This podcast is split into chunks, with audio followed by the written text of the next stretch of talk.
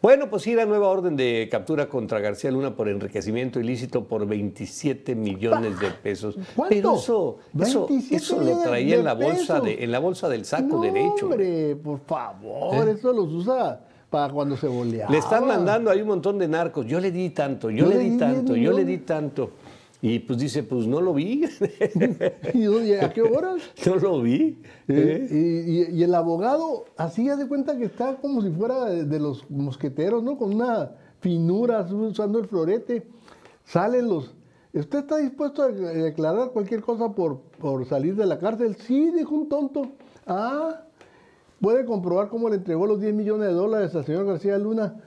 ¿Tiene algún video, algún documento? ¿Le firmó? Sí, sí. ¿Le firmó ¿Dónde está, recibido? dónde está el recibo de, de recibir? Tomó sea, una ahora sí de recibir. el dinero, alguna cosa así que, o es solamente su palabra de narcotraficante, que quiere irse rápido. No, hombre.